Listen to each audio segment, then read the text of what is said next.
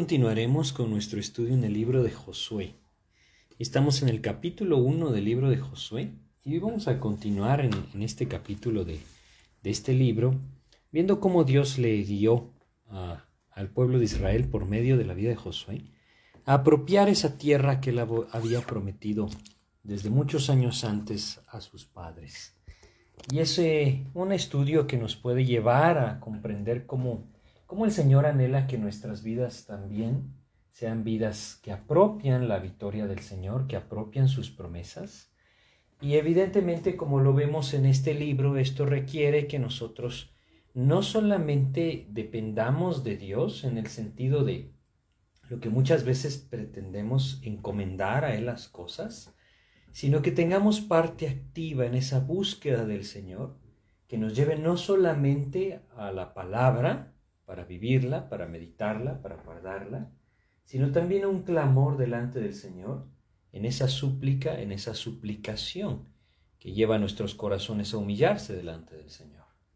Y es ahí en donde el creyente debe encontrarse, en esas luchas diarias, el Señor anhela, Él ha prometido darnos victoria y transformar nuestras vidas.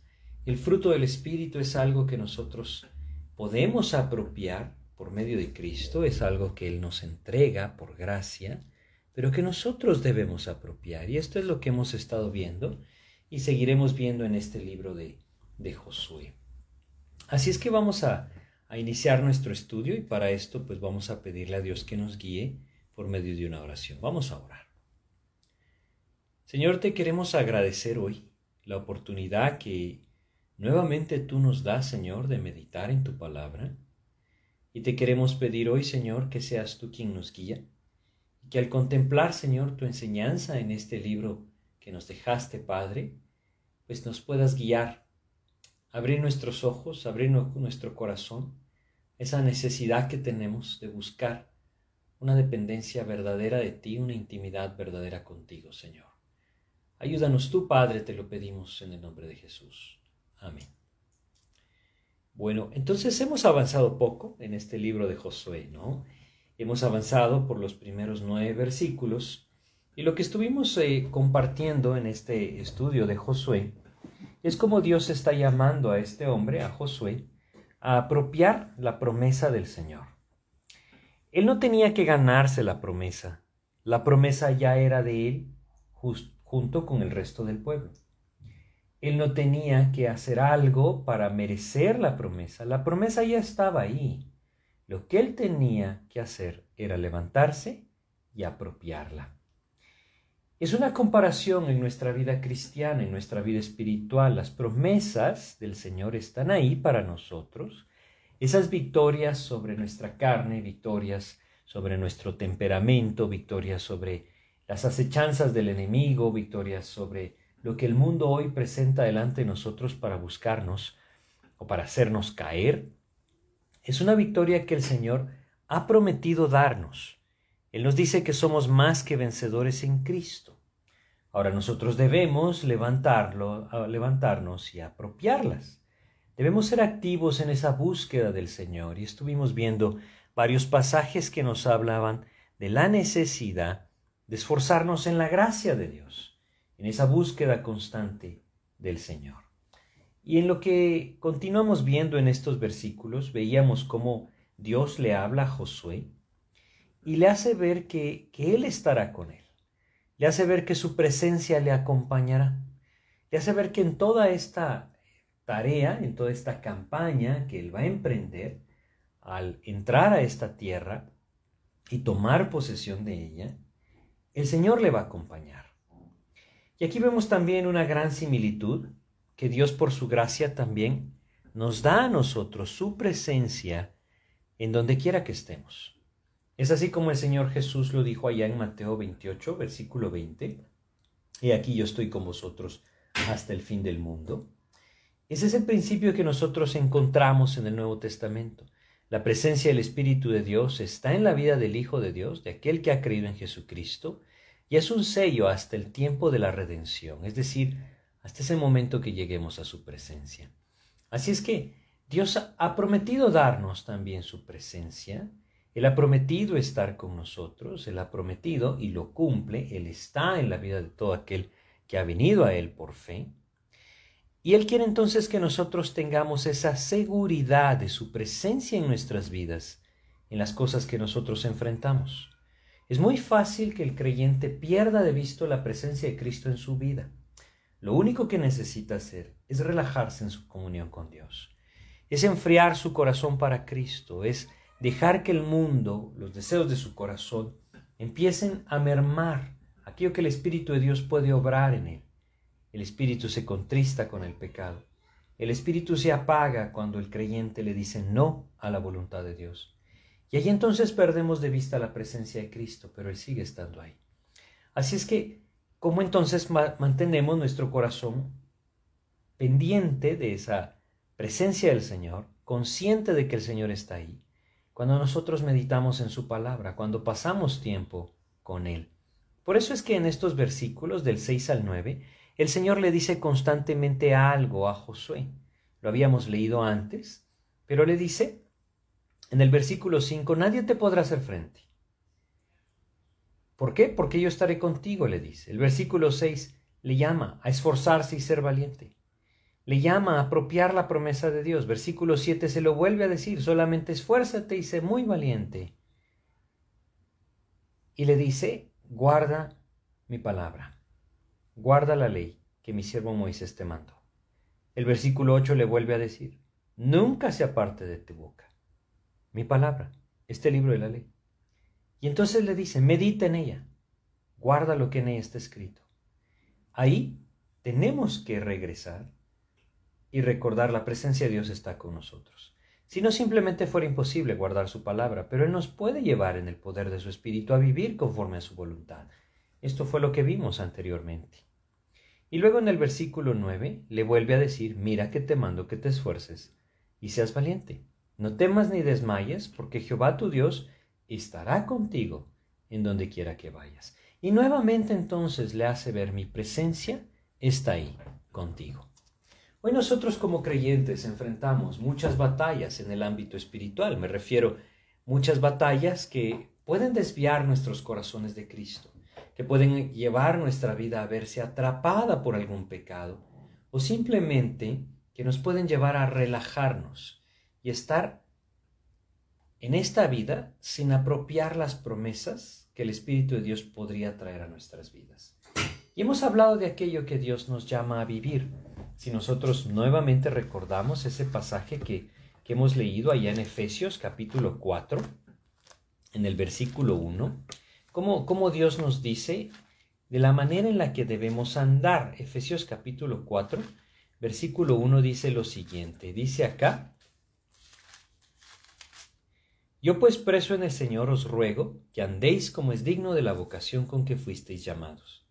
Y después nos señala ciertas cosas con toda humildad y mansedumbre, soportándoos con paciencia los unos a los otros, en amor, solícitos en guardar la unidad del Espíritu en el vínculo de la paz.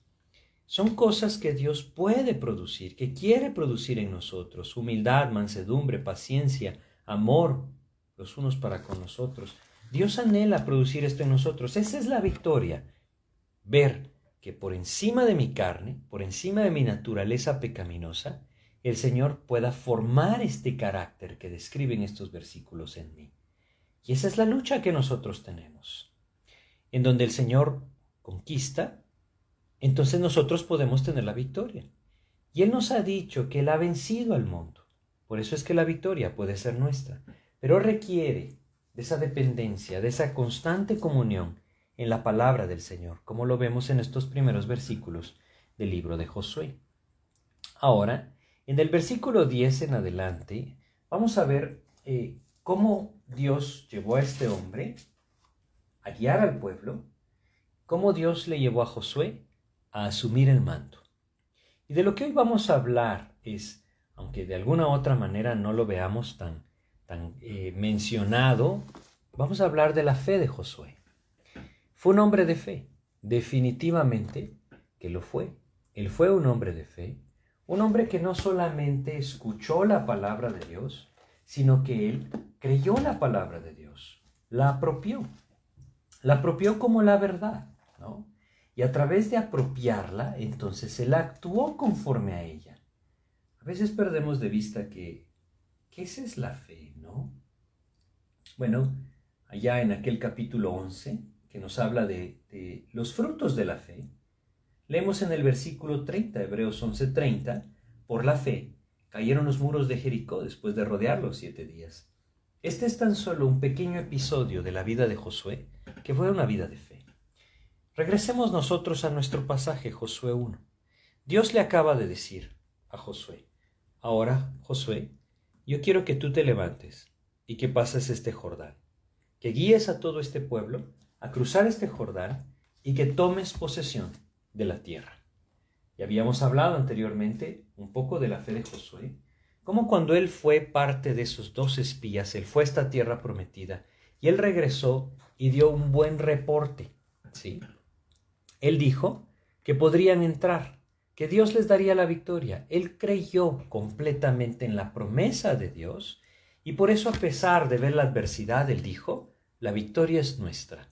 Dios nos ha ofrecido, Dios nos la dará. Esa es la fe, ¿saben? En el capítulo 11 de Hebreos, versículo 1, nosotros leemos, para poder comprender un poco mejor a qué se refiere la fe en la palabra, dice, es la certeza de lo que se espera, versículo 1 estoy leyendo de Hebreos 11, la convicción de lo que no se ve, la certeza de lo que se espera. Dios lo dijo, Dios lo hará. La convicción de lo que no se ve. No lo veo, pero el Señor lo dijo. Por lo tanto, asumo que así es, verdadero, porque su palabra es verdad. Josué entonces está escuchando. Levántate, toma este Jordán. Yo os he entregado, le había dicho en el versículo 3 de Josué 1, yo os he entregado, como lo había dicho a Moisés, todo lugar que pisare la planta de vuestro pie. Y le vuelve a decir, nadie te podrá hacer frente, le dijo en el versículo 5. Y como lo mencionamos, vez tras vez le dijo, yo estaré contigo, mi presencia irá contigo. Es ahí entonces donde Josué escucha y él tiene que apropiarlo. Para poderlo apropiar, él lo tiene que creer. Tiene que creer lo que Dios le dice, para entonces por fe apropiarlo y levantarse y empezar a caminar hacia el Jordán. Es aquí en donde nosotros muchas veces nos topamos con el primer obstáculo para apropiar las promesas de Dios. Nos topamos en ese obstáculo porque no las creemos. Porque nosotros tristemente no vivimos en esa llenura del Espíritu que nos lleve al fruto del Espíritu, que es la fe, sino que vivimos en nuestras fuerzas. Y cuando el creyente vive en sus fuerzas, pone sus ojos en aquello que Él puede hacer, no en las cosas que el Señor ha dicho que Él puede hacer. Y hay un abismo de diferencia entre lo que el hombre puede hacer y lo que Dios puede hacer. Pero de alguna u otra manera, Dios entonces anhela que apropiemos sus promesas por fe. Si nosotros vamos a Deuteronomio, Deuteronomio capítulo 1, ¿sí? Vamos a leer algunos versículos acá para recordar esa primera ocasión en que el pueblo de Israel llegó a la orilla de la tierra prometida. Esto pasó 38 años antes de lo que estamos leyendo en Josué 1, ¿sí? 38 años antes, ellos llegaron a la orilla de la tierra prometida, estuvieron a punto de entrar, pero ¿qué pasó? Bueno, vamos a leer el versículo 24. Dice, habla de aquellos espías que entraron. Deuteronomio 1.24 dice, y se encaminaron y subieron al monte y llegaron hasta el valle de Escol y reconocieron la tierra y tomaron en sus manos del fruto del país y nos lo trajeron y nos dieron cuenta y dijeron, es buena la tierra que Jehová nuestro Dios nos da. Sin embargo, no quisisteis subir, subir. Antes fuisteis rebeldes al mandato de Jehová vuestro Dios. Y murmurasteis en vuestras tiendas diciendo, porque Jehová nos aborrece, nos ha sacado de tierra de Egipto para entregarnos en manos del amorreo, para destruirnos. ¿A dónde subiremos? Nuestros hermanos han atemorizado nuestro corazón diciendo, este pueblo es mayor y más alto que nosotros, las ciudades grandes y amuralladas, hasta el cielo. Y también vimos ahí a los hijos de Anac. Eh, no, este es el reporte, el reporte negativo. Ellos habían llegado a la orilla de la tierra prometida. Dios les dijo, vayan, es suya, yo se las he entregado. Muy similar a lo que le dijo a Josué, ¿sí?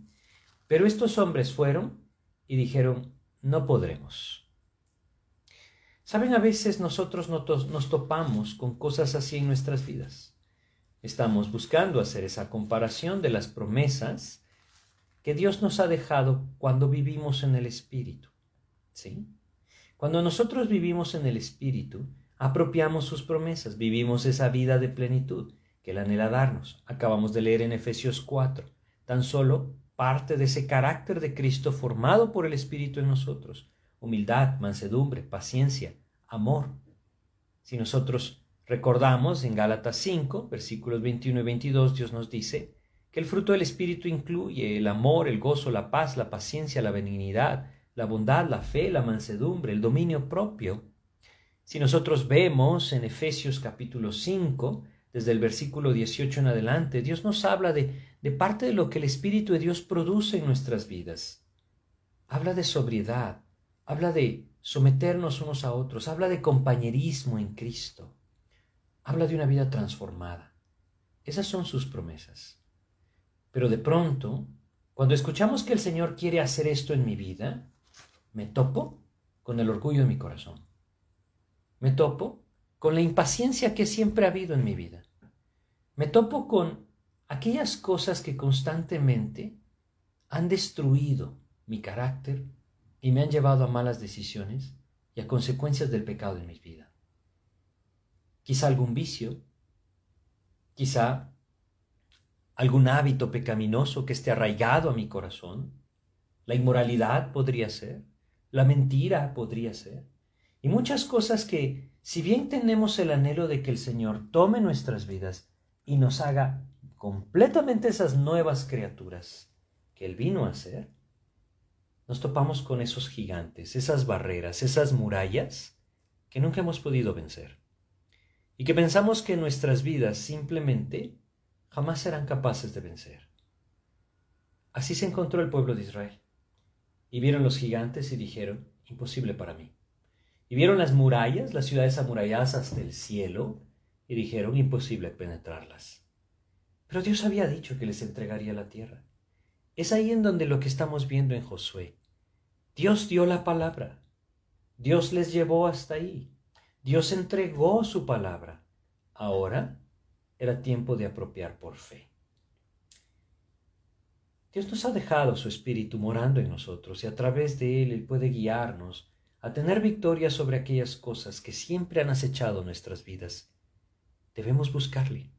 Debemos vivir como, como Dios le dijo a Josué, meditando en su palabra. Debemos tomarnos ese tiempo constantemente de ir a Él y alimentarnos del Señor. Permitir que Él tome control. Ceder el control al Señor completamente. Ahí entonces Dios puede levantar nuestras vidas y guiarnos a la victoria. Si regresamos a nuestro libro, Josué capítulo 1, sí, veamos el versículo 10. Dice, y Josué mandó a los oficiales del pueblo diciendo, aquí vemos la primera acción de Josué apropiando la palabra de Dios y actuando conforme a la palabra de Dios. Esto requería definitivamente la fe que puesta en acción lleva a apropiar las promesas. Saben, es bien importante que nosotros entendamos este aspecto de la fe.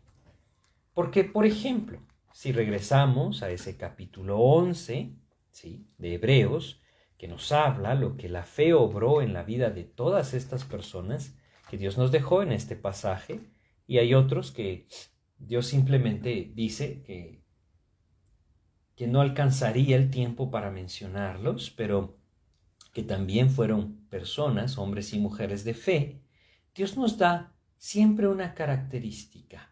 Y vamos a ir al, capítulo 11 de Hebreos y vamos a, leer acerca de la vida de Abraham. Es quizá el ejemplo más extenso de fe que tenemos, ¿sí? Y vamos a leer en el versículo 8. Dice, por la fe, Abraham siendo llamado, obedeció para salir al lugar que había de recibir como herencia y salió sin saber a dónde iba. Abraham podría haber escuchado el llamado de Dios, como lo leímos anteriormente ahí en Génesis capítulo 12, en los estudios anteriores lo leímos, Génesis 12, versículos 1 al 3, cuando Dios le dijo, levántate, sal de tu tierra y de tu parentela a la tierra que yo te mostraré. Y Abraham podría haber dicho, sí Señor, te creo, te creo, pero nunca se hubiera levantado y hubiera salido de la tierra. Podríamos pensar entonces que realmente apropió la palabra de Dios por fe, obró o actuó conforme a lo que decía creer. Si él no sale, entonces esa es exactamente la fe religiosa que no obra nada y que no puede hacer nada en el corazón del hombre. No nos confundamos y no quiero que se confundan. Dios nos ha llamado a una salvación por gracia. Él nos llamó por su gracia dio la vida de su Hijo como pago por nuestros pecados y abrió el camino por su gracia para que nosotros pudiéramos entonces ser librados de la condenación eterna, para que cada uno de nosotros pudiera encontrar perdón de nuestros pecados en Cristo. Todo lo obró por su gracia, y ninguno de nosotros pudo haberlo merecido, ni tampoco puede pretender alguno de nosotros hacer algo para merecerlo. Y hay pasajes claros y contundentes en cuanto a esto, aún en cuanto a la vida de Abraham. ¿Sí? Abraham fue justificado por la fe. Eso es lo que Dios nos dice. La salvación se apropia por fe. A través de la gracia del Señor nosotros podemos encontrar el perdón de nuestros pecados. No hay mérito alguno en la salvación del hombre, de parte del hombre. La obra es una obra redentora por gracia que el Señor hizo y completó por su soberana voluntad. Pero aquí no estamos hablando de la salvación. Josué no es un libro que nos habla, como lo dijimos anteriormente, de la salvación. Es un libro que nos habla de apropiar las promesas, de apropiar las promesas. Evidentemente la salvación se apropia por fe y solamente por la fe. Y lo que Dios anhela ahora es que entendamos que así como venimos a Cristo por la fe, así debemos de andar en Él por la fe. Es una fe que nos lleva a actuar conforme a lo que decimos creer. Y eso es lo que estamos viendo en la vida de Abraham. Por la fe, Abraham, siendo llamado, obedeció para salir al lugar que había de recibir como herencia y salió sin saber a dónde iba. Podríamos decir lo mismo de Josué. Josué, por la fe, al recibir el llamado de Dios de levantarse y cruzar el Jordán, se levantó y cruzó el Jordán. Esa es la idea. Lo apropió por fe. Y nosotros debemos hacerlo.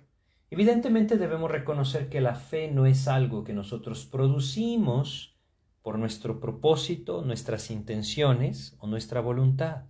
Es fruto, fruto del Espíritu de Dios en nuestras vidas. Y anteriormente dedicamos ese tiempo para recordar, para, para explicar, y lo podemos recordar. Medita en este libro de la ley, de día y de noche, para que guardes y hagas conforme a todo lo que en él está escrito. La palabra de Dios es el alimento espiritual. Josué apropió el llamado de Dios y mandó a los oficiales del pueblo diciéndoles. Vamos a regresar a Josué capítulo 1 versículo 11. Es muy significativo lo que les dice. Dice entonces acá, Josué capítulo 1 versículo 11, Pasad por en medio del campamento y mandad al pueblo diciendo, Preparaos comida, porque dentro de tres días pasaréis el Jordán para entrar a poseer la tierra que Jehová vuestro Dios os da en posesión. Saben, había un territorio completamente desconocido delante de ellos. Es decir, Josué había estado ahí alrededor de 40 años antes, como les decía, o 38 años antes. Él había estado ahí, había caminado por esa tierra, había visto el fruto, los gigantes, las murallas. Él quizá tenía una noción de hacia dónde se dirigían. Pero este pueblo no sabía hacia dónde se dirigía. Ellos nunca lo habían visto, nunca habían entrado en este territorio. Probablemente ni siquiera sabían por dónde iban a cruzar el Jordán. Y sin embargo, al escuchar el llamado de Dios, lo toman, lo creen, lo apropian y se levantan. Así es como Dios nos quiere tener viviendo a nosotros, por fe. Hay muchas cosas que el mundo nos dice, si no haces esto, tu vida se acabará. El mundo nos dice, Si no buscas esto en tu vida, nunca podrás tener seguridad. Y el camino de Cristo nos guía por otro lado. Hay muchas cosas que nosotros tristemente en nuestra carne pensamos que si no participamos más de ellas, que si no buscamos, entonces ya no podremos disfrutar de las cosas que Dios quiere según nosotros que disfrutemos. Simplemente debemos comprender que Dios nos ha llamado a renunciar a nuestra vida y seguirle a Él. Dando este paso, haciendo su voluntad, Él hará su voluntad en nuestras vidas. Y cuando Él haga su voluntad en nuestras vidas, nos llevará a apropiar las promesas.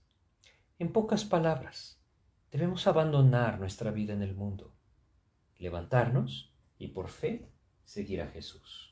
Sin importar lo que esto signifique, sin importar lo que tenga que dejar atrás. Él me llama a levantarme por fe, apropiar su llamado y seguirle a Él. Ahora, hay muchas cosas que podríamos ejemplificar. Hay muchas cosas que nosotros a veces guardamos en nuestros corazones. Quizá ofensas que nos han hecho, quizá de alguna otra manera injusticias que hemos tenido que soportar.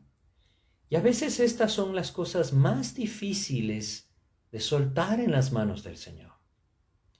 Porque pensamos que si lo hacemos, entonces simplemente perderemos nuestro derecho o se aprovecharán de nosotros. Ahí es donde el Señor puede ir delante de nosotros como poderoso gigante, como lo decía Jeremías. Y por fe debemos dar el paso, humillar nuestros corazones y buscar al Señor. Ese es el camino. Pero fíjense lo que Dios le dijo a, Josué que le dijera a este pueblo, versículo 11 nuevamente, preparaos comida. Dentro de tres días pasarán el Jordán, preparen comida. Ellos ya no están recogiendo el maná, el maná ya cesó. Cuando ellos empezaron a comer de los primeros frutos de la tierra prometida, entonces el maná dejó de caer y ellos están en esa situación ahora. El maná ya no cae. Ahora ellos tienen que recoger los frutos de la tierra. Tienen que ver la manera de encontrarlos. Era una tierra que fluía leche y miel, evidentemente. Había dónde encontrarlos. No estamos hablando de pocas personas, estamos hablando de muchísimas personas. Estamos hablando de alrededor de dos millones de personas que van en este campamento. Y sin embargo, Dios permitía que siempre tuvieran alimento. Ellos habían visto el poder de Dios antes, habían visto las codornices venir para que comieran carne, habían visto el maná caer del cielo, habían visto la roca, la peña, sacar agua para que bebieran, habían visto la nube sobre sus cabezas durante cuarenta años. Habían visto la columna de fuego guiándoles y produciéndoles ese calor necesario en el desierto durante cuarenta años. Habían visto suficiente evidencia para actuar por la fe. ¿Qué hay de nosotros? ¿Quién nos detiene? ¿Acaso no hemos podido ver el poder de Dios? ¿O no confiamos en el poder de Dios? Es ahí donde Dios quiere que pasajes como estos enfrenten nuestro corazón. Y Dios les dice, preparaos comida. ¿Saben? Dios también anhela que nosotros preparemos nuestro alimento. ¿Y a qué me refiero con esto? Bueno, Dios nos dejó su palabra. Ese es el alimento espiritual. Y si nosotros enfrentamos esas batallas que pueden llevarnos a apropiar las promesas del Señor en las bendiciones espirituales de las que hemos hablado, debemos alimentarnos. Alimentarnos de Cristo, alimentarnos de su palabra. Debemos llenar nuestra mente y corazón de la palabra del Señor, como lo decía antes en el 8.1, en el 1.8, perdón, meditando en ella, guardándola de día y de noche en nuestra mente y corazón. Ese es el caminar del creyente. Es como el Señor Jesús dijo ahí en Juan capítulo 7, versículo 37, si alguno tiene sed, venga a mí y beba. Ya no está la peña que saca el agua. Ahora ellos deben depender del Señor. Ya no está el maná que cae del cielo. Ahora ellos deben depender del Señor. Y en esta dependencia, ellos deben buscar ese alimento. Espero que lo comprendan. No podemos ser pasivos y apropiar las promesas. Debemos ir, buscar la palabra del Señor, debemos vivir en la gracia de Él, definitivamente, no se trata de esfuerzos personales, se trata de una búsqueda en obediencia a Cristo por medio de su palabra. De eso se trata. Hay sacrificios que habrán que hacer según nuestra carne. Realmente Dios nos quitará todo aquello que nos estorba. A veces pensamos que es duro, pero realmente es lo mejor.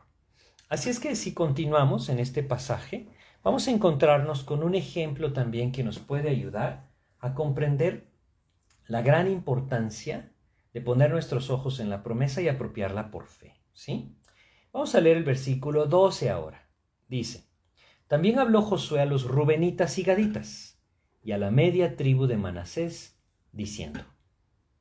Ahora, estas eh, dos tribus y media, la tribu de los rubenitas, es decir, los descendientes de Rubén, y los descendientes de Gad, y a la media tribu de Manasés, la mitad de los descendientes de Manasés, es a los que Josué se refiere. ¿Qué, es, qué pasa con ellos? ¿Por qué, ¿Por qué les va a decir algo a ellos específicamente? Estos hombres poseían mucho ganado, estas tribus poseían mucho ganado. Y llegó el momento en que ellos se encontraron a este lado del Jordán, es decir, al lado oriental del Jordán, no lo habían cruzado todavía, estaban al lado oriental, debían cruzarlo hacia el lado occidental. Y llegaron delante de Moisés y le dijeron, Moisés, nosotros nos queremos asentar acá. Vamos a ir a números 32. Números 32, vamos a leer acá los versículos 1 al 5 de este capítulo 32 de números. Dice acá, números 32, versículos 1 al 5, dice, los hijos de Rubén y los hijos de Gad tenían una muy inmensa muchedumbre de ganado, y vieron la tierra de Jaser y de Galaad, y les pareció el país lugar de ganado. Vinieron pues los hijos de Gad y los hijos de Rubén, y hablaron a Moisés y al sacerdote Eleazar y a los príncipes de la congregación, diciendo, Atarot, Tibón, Jaser, Nimra, Esbom, Eleale, Sebam, Nebo y Beón, la tierra que Jehová hirió delante de la congregación de Israel, es tierra de ganado, y tus siervos tienen ganado.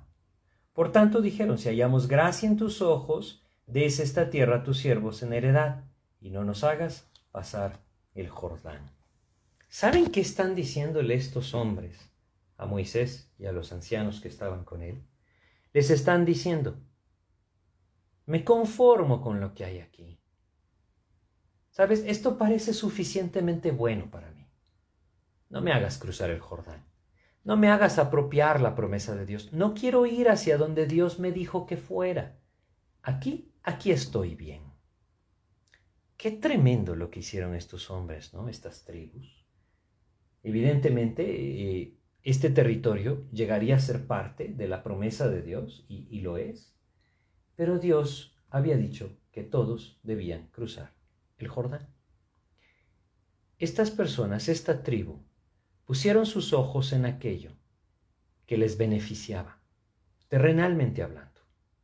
Pusieron sus ojos en sus intereses y actuaron según sus intereses terrenales.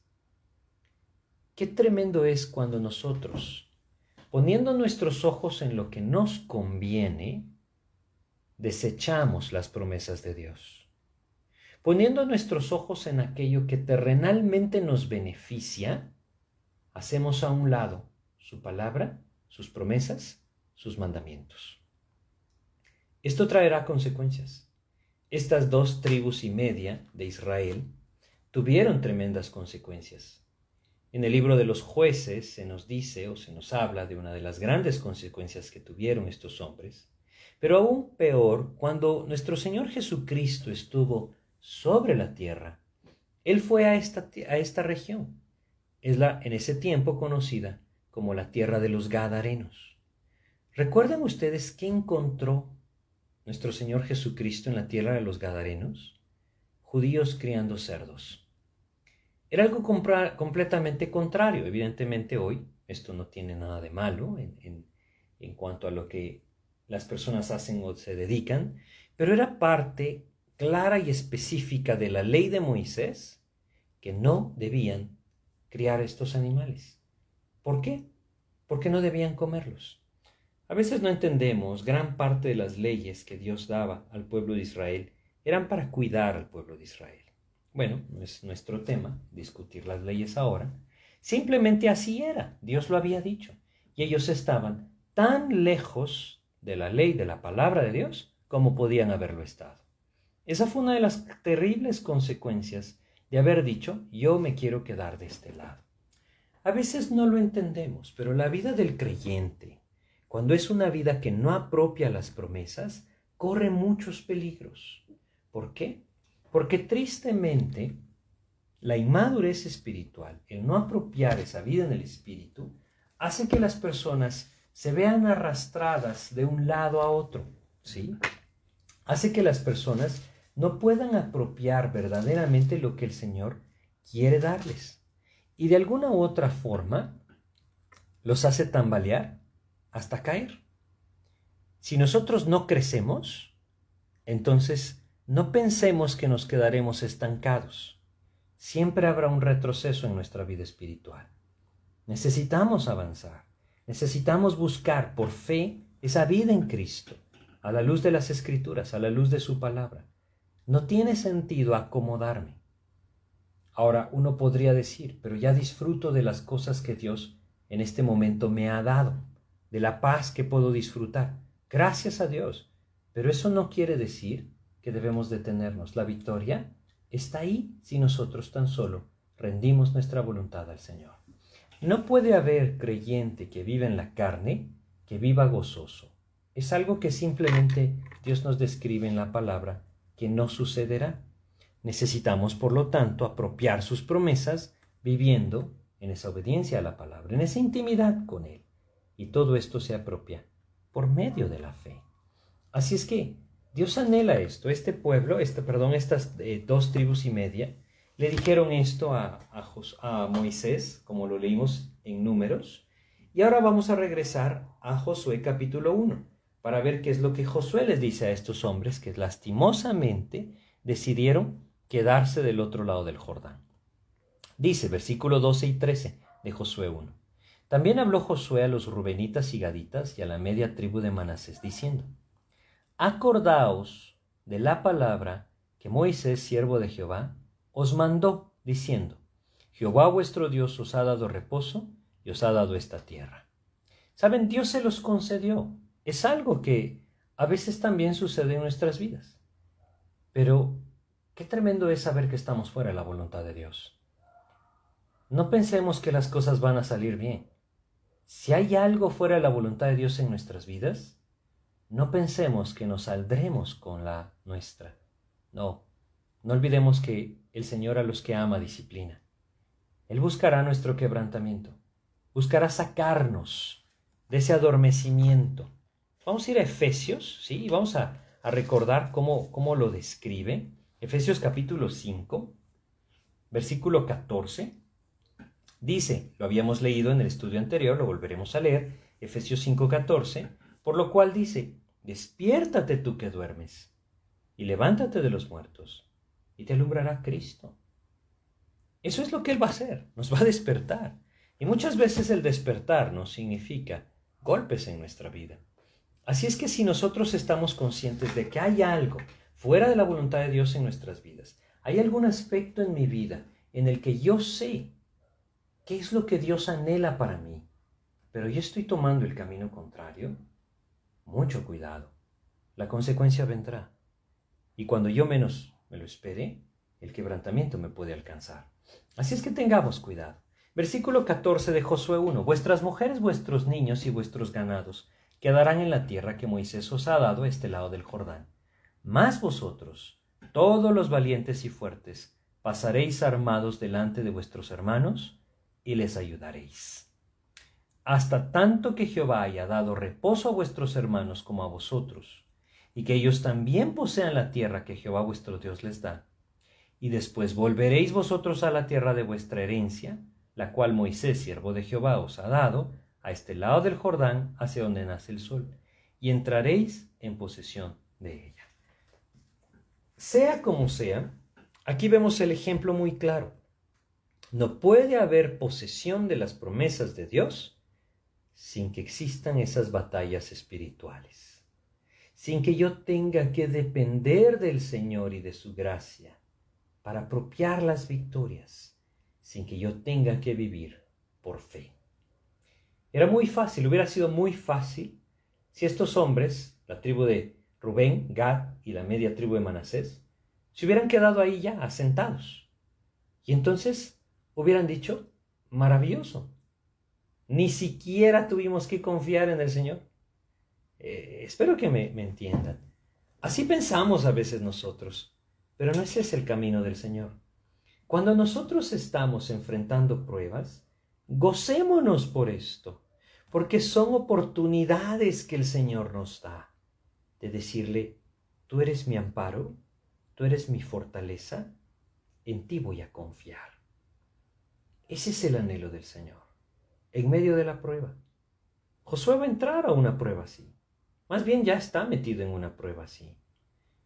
Hay un pasaje en Hebreos, capítulo 13 de Hebreos, que quisiera que leyéramos, Hebreos capítulo 13, en el versículo 6. Fíjense cómo dice, Hebreos capítulo 13, versículo 6. Dice lo siguiente.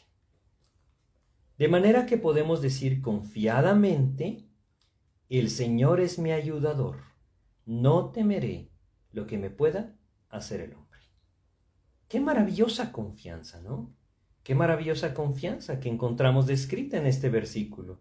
Este, este capítulo, o más bien este versículo, es una cita del Salmo 118. En el Salmo 118, vamos a buscar el Salmo 118, en el versículo 6 del Salmo 118, encontramos este, este mismo versículo. Eh, vamos a leerlo, ¿sí? Vamos a leerlo. Salmo 118, versículo 6. Jehová está conmigo, no temeré lo que me pueda hacer el hombre. Ahora, todo este salmo nos habla de algo maravilloso. Nos habla del rescate del Señor. Nos habla de cómo su presencia nos librará. Es un salmo maravilloso, porque es un salmo que nuestro Señor Jesucristo muy probablemente cantó antes de subir a la cruz, antes, esa misma noche que fue arrestado. Era parte, era el último salmo que se cantaba en la celebración de la Pascua. Y qué maravilloso que nosotros podamos apropiar esto. La fortaleza del Señor puede estar en nuestras vidas.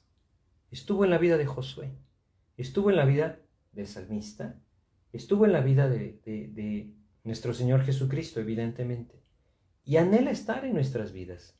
Podemos apropiar esa fortaleza del Señor. Cuando enfrentamos aquello desconocido, que no sabemos hacia dónde nos guiará el Señor, podemos confiar en Él. Y por fe Él nos llama a levantarnos y seguirle a Él. Así es que estos hombres no se iban a librar de la batalla. Ningún creyente se va a librar de la batalla para apropiar las promesas del Señor. Esto no quiere decir que puede ser derrotado, no, porque en Cristo somos más que vencedores. Lo que necesitamos es permanecer en su palabra, es buscarle. Si nosotros nos relajamos en nuestra relación con Dios. Nos relajamos en la búsqueda de la palabra, nos relajamos en una vida de oración, debemos ser muy cuidadosos. Ahí el enemigo nos puede derribar. Así es que regresemos a Josué capítulo 1 y leamos desde el versículo 16 hasta el 18. Dice lo siguiente. Entonces respondieron a Josué diciendo, Nosotros haremos todas las cosas que nos has mandado e iremos a donde quiera que nos mandes. De la manera que obedecimos a Moisés en todas las cosas, así te obedeceremos a ti. Solamente que Jehová tu Dios esté contigo, como estuvo con Moisés. Cualquiera que fuera rebelde a tu mandamiento y no obedeciera tus palabras en todas las cosas que le mandes, que muera. Solamente que te esfuerces y seas valiente. Estos hombres están diciendo algo. Josué, lo único que queremos es ver a Dios en ti. Solamente, ¿no? ¿Saben cuando aquellos griegos llegaron a buscar a Jesús al templo? Esto está allá en el Evangelio de Juan capítulo 12. Le dijeron a Felipe, Señor, quisiéramos ver a Jesús. Un predicador contaba que delante del púlpito, o más bien en la parte que él veía del púlpito, estaba esa frase escrita. Señor, quisiéramos ver a Jesús. ¿Saben? Es exactamente lo que el mundo quiere ver. Quiere ver a Jesús. El mundo no quiere ver vidas perfectas, quiere ver vidas genuinas. Y la única manera es apropiando las victorias del Señor por medio de la fe. Si estos hombres han de ver a, Jesús en Josué, es solamente porque Josué apropió la promesa del Señor por fe. Y es lo mismo en nuestras vidas. No había nada de especial en Josué. Era el poder de Dios. No hay nada de especial en nuestras vidas. Solamente su gracia y su poder pueden dar testimonio del Señor. Pero fíjense qué claro lo que dice. Ellos le dicen, así como le seguimos a Moisés, te vamos a seguir a ti. Solamente que Jehová tu Dios esté contigo. Ellos no estaban siguiendo a Josué, estaban siguiendo a Dios. Y nunca debemos perder esto de vista. Nosotros no debemos seguir a aquel que está al frente. Debemos seguir a Jesús. Evidentemente debemos anhelarlo y el que está al frente debe buscar manifestar a Cristo, evidentemente. Pero nuestros ojos deben estar puestos en el Señor. Poniendo nuestros ojos en el Señor, sabremos a quién seguir. La idea es entender con claridad que hay una promesa delante Dios les ha mandado que se levanten y la apropien. La manera de apropiarla es por medio de la fe. Si se levantan, la buscan, como Él le dijo, meditan en su palabra, guardan su palabra, siguen su palabra, entonces verán la gracia de Dios yendo delante de ellos, botando los muros, matando a los gigantes, entregándoles la tierra en sus manos. Es lo mismo en nuestras vidas, es lo mismo. Si nosotros, por fe, buscamos al Señor, abandonando el mundo, abandonando aquello que me detiene, renunciando a aquello que sé que no es la voluntad de Dios en mi vida y diciéndole, Señor, no más, tómalo en tus manos, yo me voy a levantar porque te quiero seguir a ti. Es decir, eh, solamente entendamos, esto no es una motivación personal, es algo que el Espíritu de Dios debe producir en nosotros. Y estoy seguro que el Espíritu de Dios lo quiere y lo puede producir en nosotros. Si tan solo lo buscamos, Él nos puede levantar y llevarnos a cruzar ese Jordán y apropiar las promesas de Dios por fe. La lucha está adelante, definitivamente. Todo aquel que quiera vivir piadosamente en Cristo Jesús padecerá persecución. Dice 2 de Timoteo capítulo 3 versículo 12. Todos, el Señor mismo lo dijo, si a mí me persiguieron, a vosotros os perseguirán. Sabemos lo que viene delante, pero también sabemos que el Señor dijo, confiad, yo he vencido al mundo.